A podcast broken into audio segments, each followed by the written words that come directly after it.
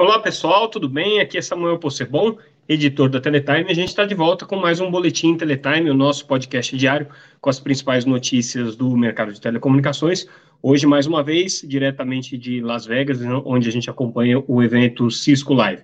Na verdade, acompanha mais ou menos porque, por razões de saúde, eu estou cumprindo isolamento aqui em Las Vegas, então a gente faz o acompanhamento do evento quase presencialmente, mas é, estamos aqui, tá? Trazendo as principais notícias é, desse evento que eu estou participando e também daquilo que acontece no Brasil. Hoje a gente traz as informações mais relevantes é, que aconteceram nessa terça-feira, dia 14, e foi um dia com algumas notícias importantes ali no cenário é, das é, é, telecomunicações brasileiras, é, e a gente vai destacar algumas delas. Começando aqui com a participação do ministro Fábio Faria, numa audiência na Comissão de Ciência e Tecnologia da Câmara, é, ele foi chamado para prestar alguns esclarecimentos, principalmente sobre a parceria que ele fechou, é, ou pelo menos que diz que fechou, ou que estava pré-anunciada, enfim, não se sabe direito, é, com o Elon Musk, é, o magnata proprietário da Starlink, a principal hoje empresa de banda larga via satélite em órbita baixa.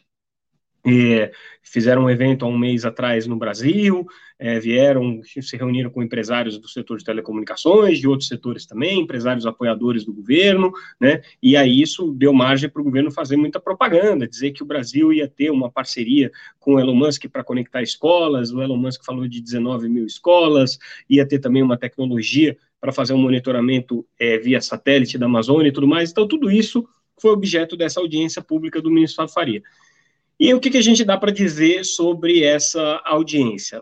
Ela foi é, um pouco confusa no sentido de que as informações não foram muito precisas. O ministro Fábio Faria, como era de se esperar, é, tem todo o interesse de defender essas ações do governo, de defender é, essa, essas iniciativas, de conversar com atores do mercado de tecnologia.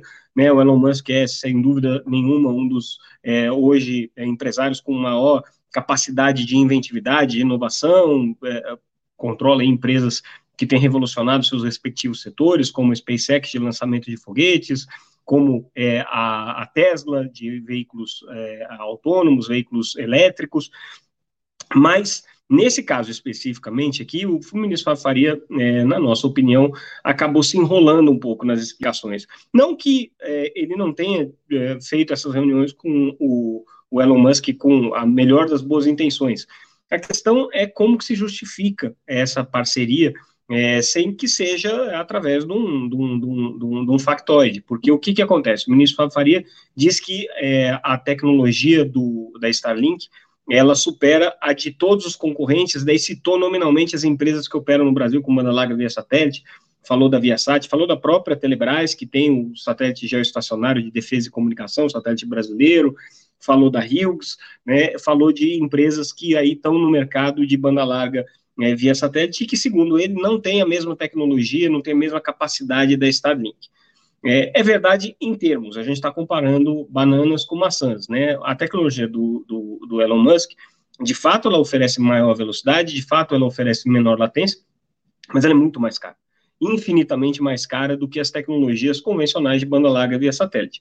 Então, como que vai ser esse projeto de conectar 19 mil escolas? O ministro falou que ele doaria é, alguns desses pontos, ele, num determinado momento, disse que o Elon Musk já perdeu é, a oportunidade de uma licitação, provavelmente se referindo aí ao, aditivo contratual com a Telebrás, que foi firmado há um tempo atrás, em que a Telebrás ampliou é, a, o escopo aí de, de é, atuação junto ao internet, ao, perdão, ao Wi-Fi Brasil, que é o programa, antigo programa GESAC de conectividade em escolas, enfim, ficou uma coisa um pouco confusa, né, nesse sentido. É, e a tecnologia do Elon Musk, sem dúvida, é uma tecnologia é, que tem um, um potencial imenso, é, mas existem outras tecnologias que podem ser utilizadas para conexão de escolas e que não necessariamente precisa ser via satélite. Inclusive, o próprio ministro mencionou que a obrigação das operadoras conectar as escolas, se referindo ao edital de 4G, na verdade, ele estava se referindo ao edital de 5G, é, e de fato existem 3 bilhões de reais reservados para isso, mas não quer dizer que esses 3 bilhões de reais vão contratar o, o satélite do Elon Musk, né? Existem projetos de conectividade por fibra, inclusive na região amazônica. O governo está financiando isso através dos compromissos do edital de 5G para a construção de uma rede da Amazônia conectada, né? Então, tudo isso está sendo feito. Acho que a crítica que foi colocada ali pelos parlamentares de oposição é no sentido de que o ministro tem que apresentar um projeto. E aí, esse é o dado importante da história, né? É, o deputado Ivan Valente, que foi um dos é, é, inquisidores aí do, do ministro Faria durante essa audiência pública, levantou, por meio da lei é, de acesso à informação, que o Ministério das Comunicações não tem projeto nenhum para essa conectividade com banda larga em escolas utilizando satélites de órbita baixa, como é o projeto é, do Elon Musk. Então, assim, o ministro está anunciando uma coisa que ainda não existe. É uma possível intenção de, eventualmente, fazer um projeto que utilize satélite de órbita baixa, lembrando que outros satélites é, com a mesma tecnologia vão entrar em operação é, ou já estão em operação é, é hoje e disponíveis no mercado brasileiro. A empresa SES, por exemplo, opera satélites em órbita média, que oferecem velocidades e é, latências é, bastante compatíveis aí com as velocidades oferecidas pelo, pela Starlink. É, a gente vai ter a própria OneWeb, que é operada pela, que tem uma parceria com a Hughes, que vai operar satélites de órbita baixa também, com velocidades e, e, e latências muito equivalentes a do, do, do, do, Elon Musk. E aí ele colocou como outra justificativa a questão é, de os satélites do Elon Musk supostamente ajudarem no combate ao desmatamento, no sentido de que eles teriam uma tecnologia por laser que consegue captar o som das motosserras e daí, a partir daí, distinguir se aquele, aquele, aquela atividade é legal ou ilegal. É, eu acompanho o mercado de satélite já faz algum tempo, leio muito sobre isso, ainda não tenho informações sobre essa tecnologia do satélite do Elon Musk. Talvez o ministro tenha tido alguma informação ali privilegiada, afinal de contas, existem segredos industriais por trás disso, né? É, mas a informação que a gente tem é que o satélite do Elon Musk, de fato, tem uma tecnologia por laser, mas não é para ouvir barulho na Amazônia. Essa tecnologia por laser é para criar links de conexão de banda larga entre os satélites, para que os satélites não precisem ter uma quantidade muito grande de gateways é, se ligando à Terra, né? Porque o grande problema dos satélites de órbita baixa é que como eles passam muito rápido pelas regiões da Terra, eles precisam a todo momento estar se conectando com o gateway. Então você precisa de uma quantidade grande de é, estações terrestres, né? Essas estações terrestres elas é, custam caro para ser construídas, tem uma logística, você tem que negociar com vários países, montar logística em vários países para conseguir fazer isso. E aí, é, o satélite da, da Starlink supostamente tem uma capacidade de se conectar entre si com laser. Mas a primeira geração dos satélites que já foi lançada e que está em operação hoje não conseguiu viabilizar essa tecnologia ainda, porque é muito difícil. Imagina um satélite que está se movimentando no espaço em altíssimas velocidades, né, conseguir um apontar para o outro um laser com precisão para fazer uma transmissão de dados. É possível, tecnicamente é possível, né? Na teoria isso vai ser feito, mas é, você precisa de uma capacidade de controle de posicionamento dos satélites que talvez a Starlink ainda esteja desenvolvendo e aprimorando. Se os satélites têm alguma capacidade de fazer monitoramento em terra, a gente não sabe qual é essa capacidade, né? É, e se de fato tiver, eu acho que o ministro tem um outro problema, tá? Porque significa que ele está fazendo uma parceria com alguém que pode estar observando é, o que acontece no território brasileiro de uma maneira indevida. Então, não sei se, o que, que os militares acham disso, qual que é a perspectiva aí do, do é, é, da defesa brasileira em relação a essa tecnologia. Lembrando sempre que é, o Elon Musk não tem, obviamente, nenhuma necessidade de pedir autorização para o Brasil para lançar os seus satélites, ele pode fazer o que quiser, né, e está lançando, inclusive, a crítica que se faz a ele na comunidade de satélites no mundo todo é que ele lança isso sem seguir muitas regras e vai é, é, é, ocupando espaço no, no, no, no, espaço sideral, né, no, espaço orbital, é, é, de uma maneira meio desenfreada. O pessoal compara muito a corrida do ouro, né? E o, o, que precisa de autorização, na verdade, é para que esse satélite opere no Brasil. Ele tem essa autorização, a Anatel deu no final do ano passado, deu é, com uma velocidade é, um pouco atípica, considerando é, os prazos que a Anatel tem para cumprir, mas não dá para dizer que a Anatel foi é, frouxa nessa autorização. Ela deu por um prazo menor, de cinco anos, ela limitou a 4 mil satélites, quando a constelação tem 40 mil, pelo menos a previsão, e ela quer reavaliar essa, essa autorização daqui a um tempo para ver as condições. A própria Anatel está dizendo que vai levar para o IT uma discussão sobre regular é, esse, esse, esse é, campo orbital aí de órbita baixa, justamente para evitar essa corrida é, desenfreada aí do Elon Musk e outras empresas, é, inclusive a Amazon, né, é, a, esse, a essa ocupação do espaço, que é um negócio que está causando muita preocupação, como eu já disse. Imagina se fosse é, na, na, na, na, região, por exemplo, da Antártida, né, as empresas corressem lá para fazer mineração, para fazer ocupação daquilo de maneira é, não organizada continente certamente já estaria destruído, né, e os danos ao meio ambiente seriam imensos. No espaço é a mesma coisa. Tem é, poluição visual que atrapalha observações astronômicas e é, atividades científicas na Terra, na, na, na Terra tem é, problemas de é, aumento significativo dos riscos de colisão, de lixo espacial. A gente está vendo episódio de cair pedaço de foguete, pedaço de satélite em terra, daqui a pouco vai cair numa área habitada e pode é, causar danos a, a, materiais e à vida das pessoas. Então, existe uma preocupação crescente e não tem nada a ver com política, não tem nada a ver com ser a favor ou contra o governo. É um problema técnico, mas o ministro parece que está aí um pouco encantado com o discurso do Elon Musk. É, queremos crer aqui que ele está atento a esses outros problemas também, sem demérito aí de eventuais parcerias que sejam feitas, lembrando que o governo tem que seguir um processo licitatório, tem que apresentar um projeto, isso tem que estar submetido a, ao crivo técnico, né, e à avaliação de toda a sociedade, dos, dos, demais players aí do mercado. Então, isso tudo para contar a história da reunião hoje com Elon Musk, já fazendo aqui uma análise, uma crítica um pouco mais alongada sobre isso, mas é um assunto que a gente está acompanhando de perto e que de fato preocupa bastante não só é, aos observadores externos aqui, como a própria comunidade de satélites. Mudando de assunto, vamos falar de banda larga fixa. Hoje a Oi lançou é, um, um, produto chamado Fiber to the Room, é, que já tinha sido anunciado pela Huawei no Mobile World Congress em Barcelona. A gente até fez uma matéria sobre isso naquela ocasião. Vale vocês resgatarem lá no site, se quiserem. O é, que, que, é essa tecnologia? O problema das empresas que oferecem banda larga é, por fibra na casa das pessoas, não só por fibra, por outras tecnologias como cabo também, é, é, que você chega com um ponto, né, e a partir daquele ponto você precisa distribuir o sinal de banda larga dentro da casa por Wi-Fi. É, normalmente é assim que é feito. Porque para você fazer com que aquele sinal seja distribuído em outros pontos da casa, você precisaria esticar a rede né, até cada um desses pontos, fazer divisores, fazer com que a rede chegasse é, nos diferentes cômodos ali da casa.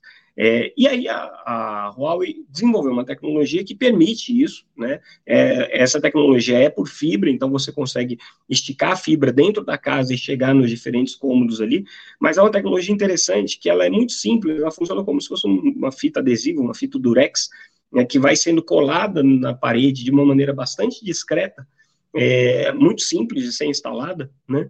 E aquilo se distribui pela casa. Então, do ponto de vista de aparência, fica uma coisa muito simples, não precisa ter furação em parede, ter, né, é, martelar aqueles preguinhos assim para segurar cabo, nada disso. É uma tecnologia bem mais, bem mais limpa nesse sentido, né?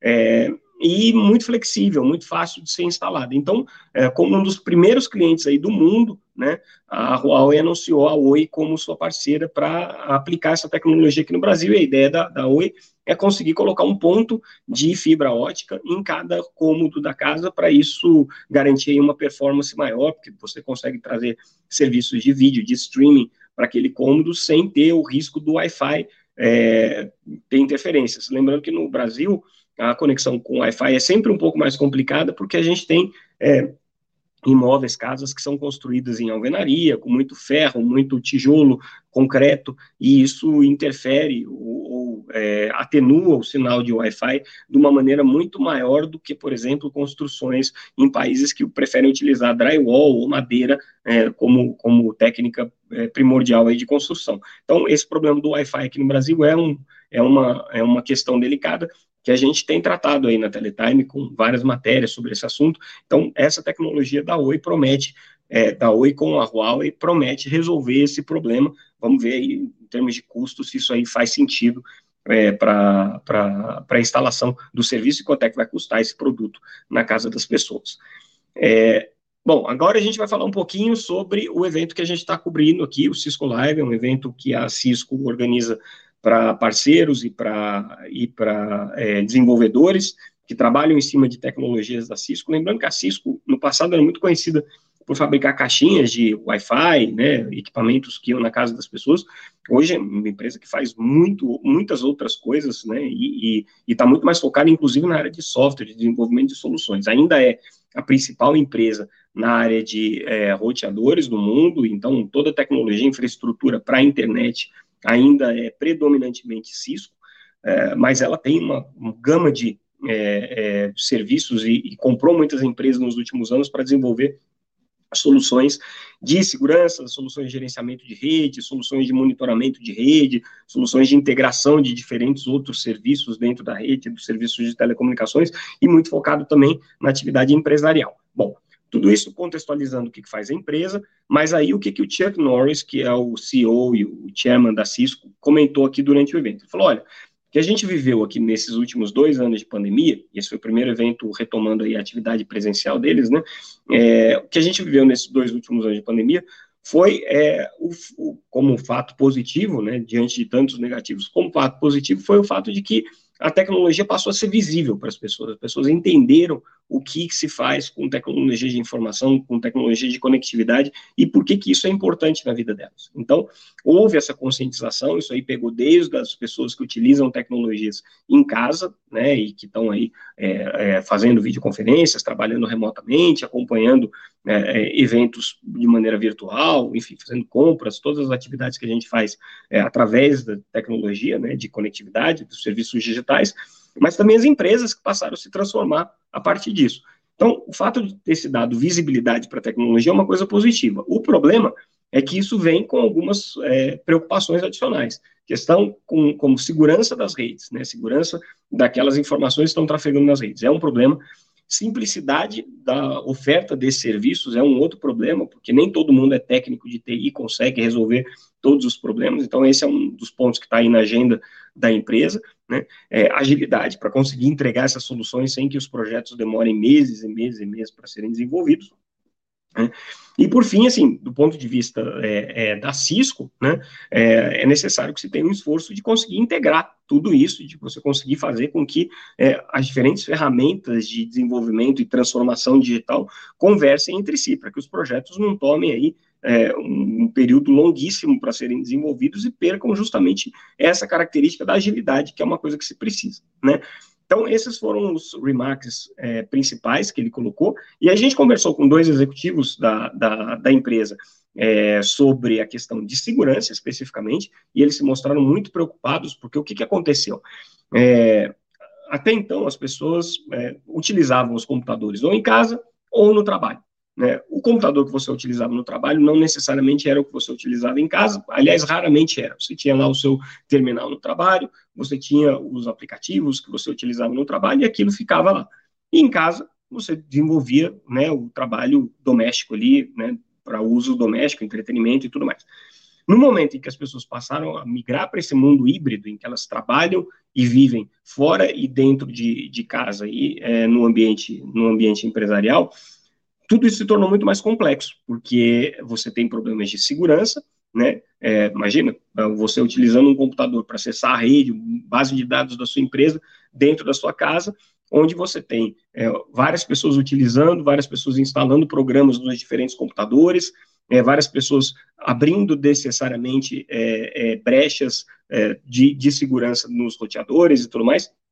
Então, tudo isso passou a ser um grande problema para as empresas, um grande problema de segurança, e é um problema que a Cisco aqui ressalta que ela está né, tentando endereçar, mas que foi uma consequência do, do, do período pandêmico que precisa ser trabalhado.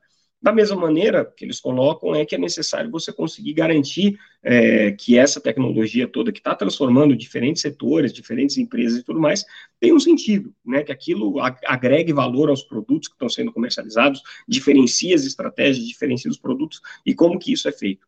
É, você conseguindo extrair da infraestrutura, da rede e das aplicações, do uso que se faz dessas aplicações, informações que sejam úteis para o negócio, que eles chamam de observabilidade, né? a capacidade de você olhar o que está acontecendo na sua rede e tirar daí informações que, de uma maneira agregada, vão te trazer é, um, conhecimento necessário para que você desenvolva e aprimore, aprimore seus produtos. Então, esses foram os pontos que a gente destacou hoje das palestras, né? Claro que eles fizeram vários lançamentos aqui de produtos específicos, mas não vem ao caso, eu não vou entrar nesse tipo de detalhe aqui com vocês, mas é interessante para ter esse contexto das discussões que estão rolando por aqui. E aí a gente finaliza o nosso boletim de hoje é, com uma pesquisa realizada pelo, pelo CGIPR, pelo Comitê Gestor da Internet, através do seu, do seu braço CETIC, né, que faz estudos aí sobre a internet, parceria com a Anatel, sobre o que, que aconteceu com a conectividade nas cidades com menos de 20 mil habitantes. E aqui no resumo da ópera, tá, o estudo é muito longo, o, o link está lá no site, amanhã a gente vai trazer um pouco mais de detalhes sobre ele, é, mas, resumo da ópera, é, o que a Anatel e o, e o CETIC destacam é o papel dos pequenos provedores em levar conectividade a esses municípios com menos de 20 mil habitantes. Então, você teve um crescimento substancial da conectividade nesse perfil de municípios. Isso foi feito por players locais, por atores locais ali que estão levando essa tecnologia. E é, isso faz com que esses municípios cheguem a patamares um pouco mais próximos, mas ainda com diferenças relevantes, que a gente vai explorar depois amanhã, é, em relação a grandes cidades. Então, é, diminuiu um pouco o gap digital, diminuiu. Né? Existem ainda problemas para serem resolvidos, muitos. Né? Então, essa pesquisa traz esses detalhes. Se vocês entrarem lá no site, tem a íntegra para ela, vale a pena. É, quem tem interesse em conhecer um pouquinho mais da realidade digital brasileira, esse estudo é muito legal, muito rico. E com isso, pessoal, a gente fica por aqui, a gente encerra o nosso boletim de hoje. Vocês já sabem, lá no site www.teletime.com.br então, todas essas notícias que a gente analisou aqui, mais algumas que a gente não incluiu nesse boletim, porque senão ia ficar muito comprido. Então, conto com a audiência de todos vocês, entra lá no site, se inscrevam para receber nossa newsletter diretamente nos seus e-mails, e amanhã a gente volta com mais um Boletim Teletime. Ficamos por aqui, então, agradeço a audiência, até amanhã.